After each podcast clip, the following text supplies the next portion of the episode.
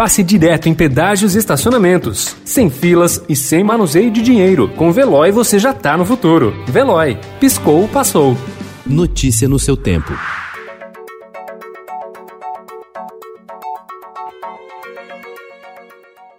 Olá, seja bem-vindo. Hoje é quinta-feira, 31 de dezembro de 2020. Eu sou Gustavo Toledo e estes são os principais destaques do jornal Estado de São Paulo. Reino Unido libera a vacina de Oxford e facilita a val no Brasil. Uso emergencial deve ser pedido aqui nos próximos dias. Aposta de Bolsonaro, imunizante tem eficácia de 70%. Governo ignora a lei e indicação para a Agência Nacional de Transportes Terrestres. Argentina aprova aborto até a 14ª semana. Ouro, euro e dólar lideram investimentos.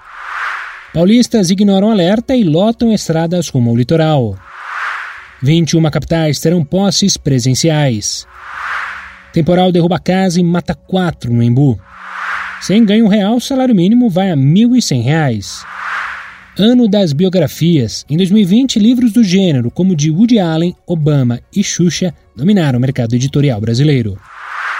Em livro, a história da São Silvestre, corrida que foi cancelada este ano, teve como primeiro campeão Alfredo Gomes.